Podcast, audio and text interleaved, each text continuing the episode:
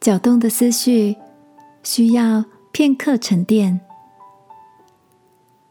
晚安，好好睡，让天父的爱与祝福陪你入睡。朋友，晚安。今天的你一切都好吗？在日本，有位闻名世界的企业家，曾经分享一个自己不为人知的生活习惯。每次当他的工作思绪被某些烦人的事物搅动的有些混乱时，他总会走进企业总部的空中花园，让自己拥有单独沉思的片刻。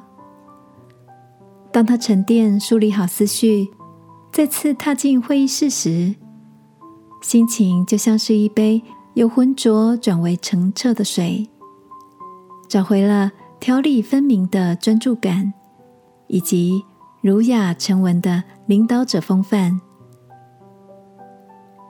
亲爱的，在忙碌紧凑的日常节奏中，你是否也常因为要处理的事情太多，要面对的人际互动繁琐而感到焦虑混乱？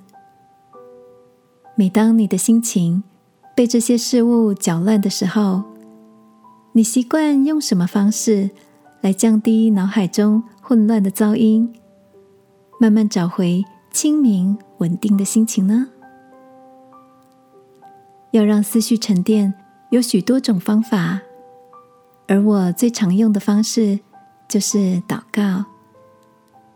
不管身处何方，一个简短的祷告，就像一颗定心丸，总是能让我随时随地重新找回沉静的力量。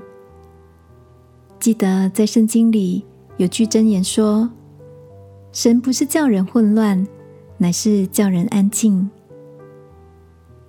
今晚，让我陪你来到天父面前，把那些扰乱思绪的人事物都交托出去，一起享受他所赐下珍贵的平静和喜乐吧。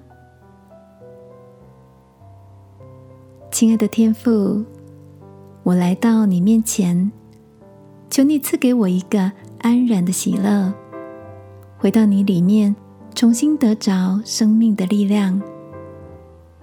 祷告，奉耶稣基督的名，阿门。